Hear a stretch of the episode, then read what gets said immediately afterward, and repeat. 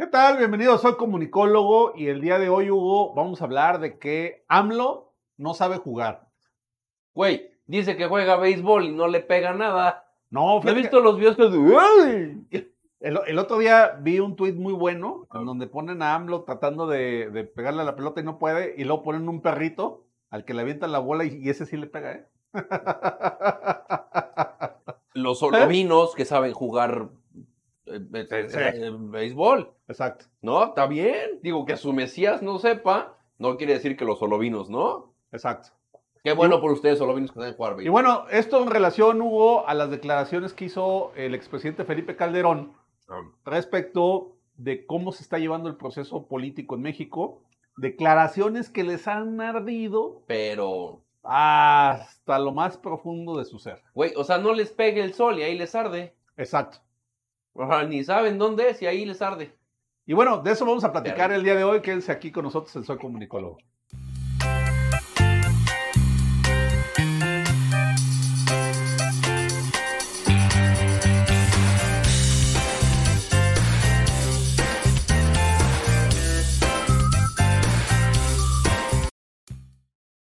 AMLO no sabe jugar, Joel.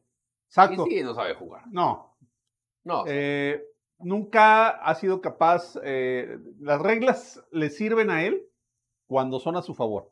Pero cuando las reglas no lo favorecen, entonces hay que cambiarlas, hay que modificarlas, porque no le permite ganar, ¿no? Ese es el capricho permanente que hemos vivido de López Obrador por sus 20 o 30 años de carrera política. Es como el niño gordo que era el dueño del balón, güey.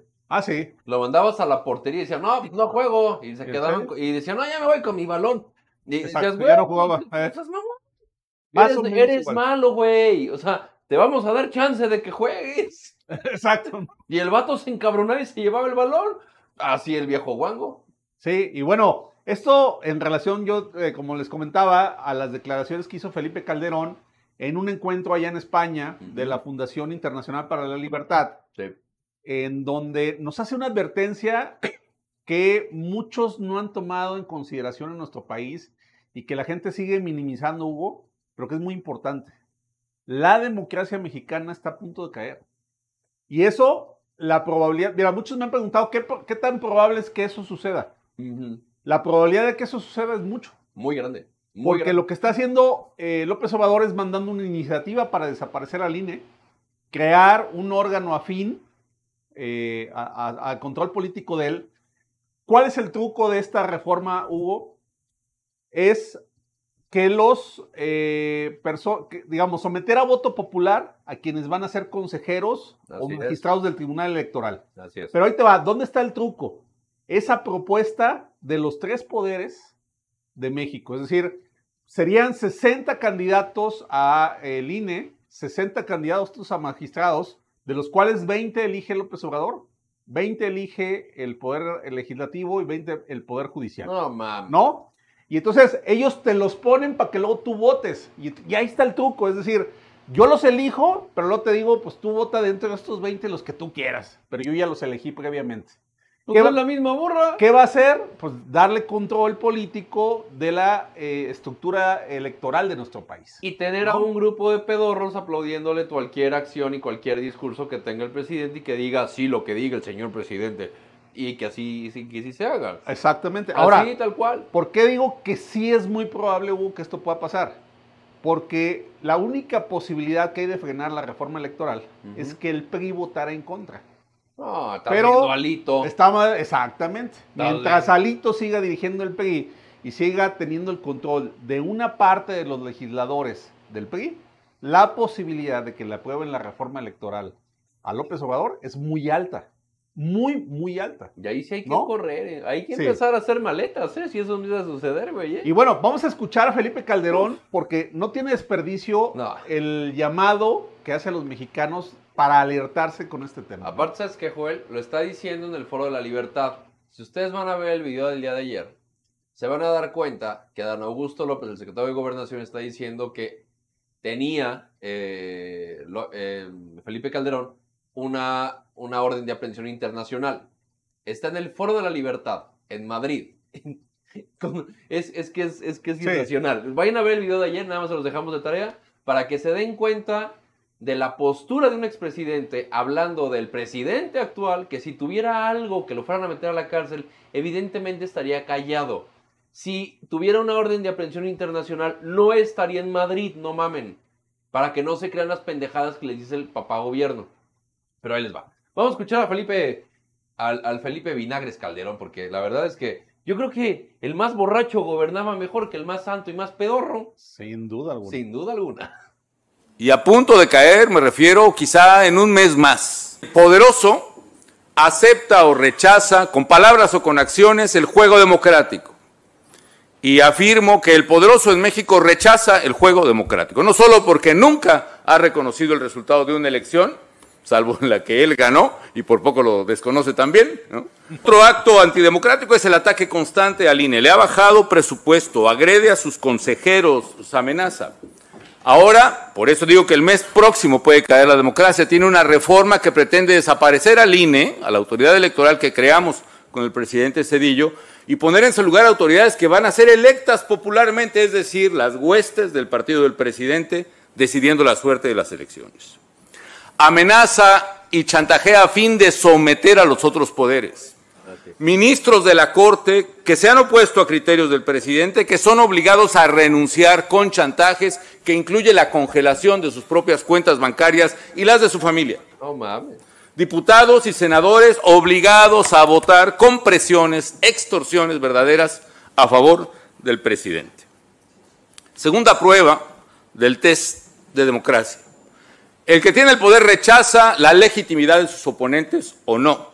Por supuesto que no. No hay una visión de que un ciudadano tiene el derecho a discrepar del presidente, sino que somos conservadores, fifis, que por cierto entiendo es un apodo del siglo XIX eh, de un carácter eh, homofóbico, porque fifi es un rico amanerado en aquella época. Hay muchos en Morena. Somos gente que perdió el privilegio somos gente que somos corruptos, etcétera, etcétera, e incluso somos traidores a la patria.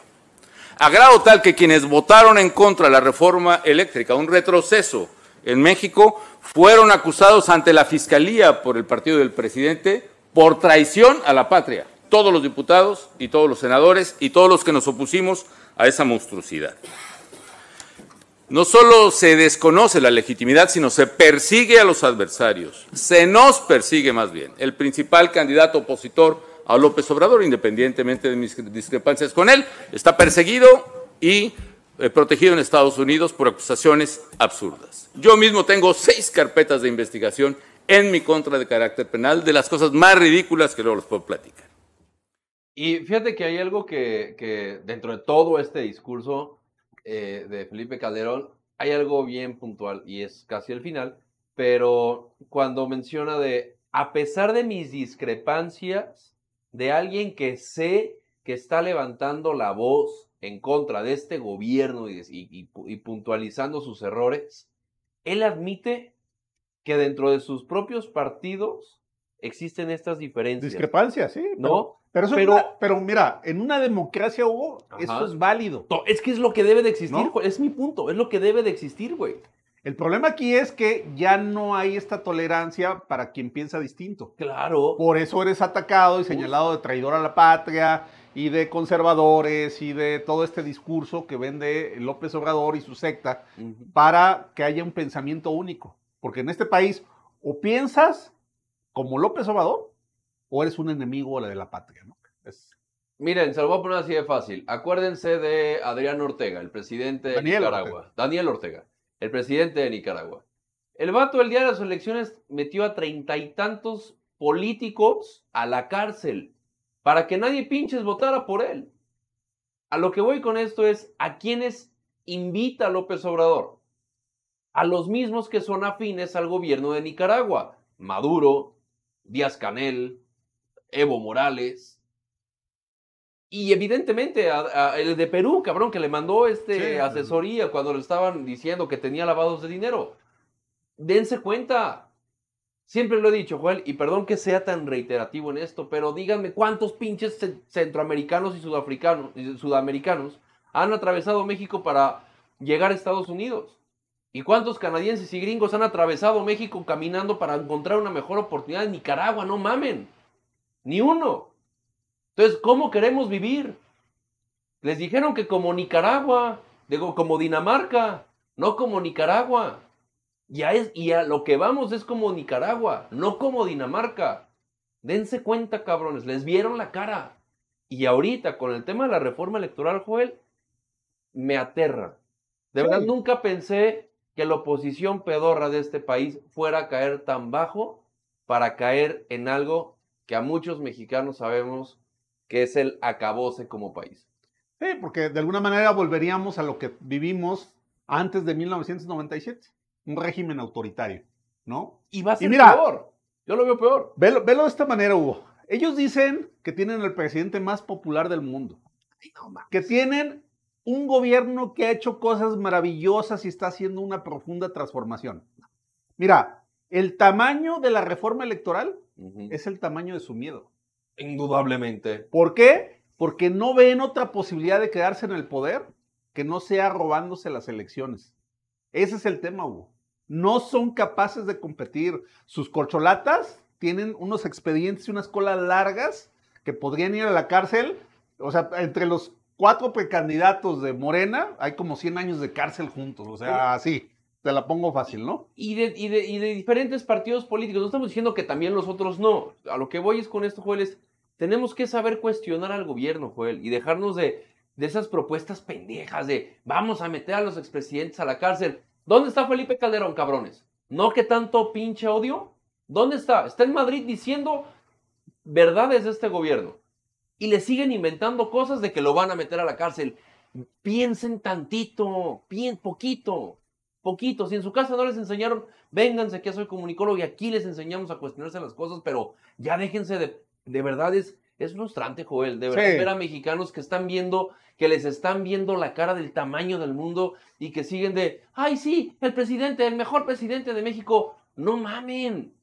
De verdad, dense cuenta, Porque es yo- mira, terrible. Vuelvo a insistir, es tal su miedo de perder la elección en el 24 que tienen que robarse la elección y por eso quieren destruir al INE. No tienen propuesta. Si fueran capaces de ganar la elección, si tuvieran un buen gobierno, como ellos dicen, si hubieran hecho las cosas de manera adecuada, pues los ciudadanos les ratificarían el voto, ¿estás de acuerdo? Totalmente. Pero no va a ser así, porque ellos saben que hay una gran inconformidad en los mexicanos que se han dado cuenta que este gobierno solo supo mentir, mentir y mentir. Supo robar, Bueno, traicionar robar, y mentir. mentir, ¿no? Por Exacto. eso ya les dio dos veces COVID, cabrones. Así de fácil. Nada más en sí. ¿No? Es bueno- bueno para que no dé COVID. Y ya le dio Eh. dos veces, no mames. Y, y bueno, Andrés no cambia, sigue en su tradición de no saber jugar. Y obviamente va a tratar de hacer lo mismo para el 24, ¿no? Indudablemente. Pues ahí tienen. Cuídense. Cuídense.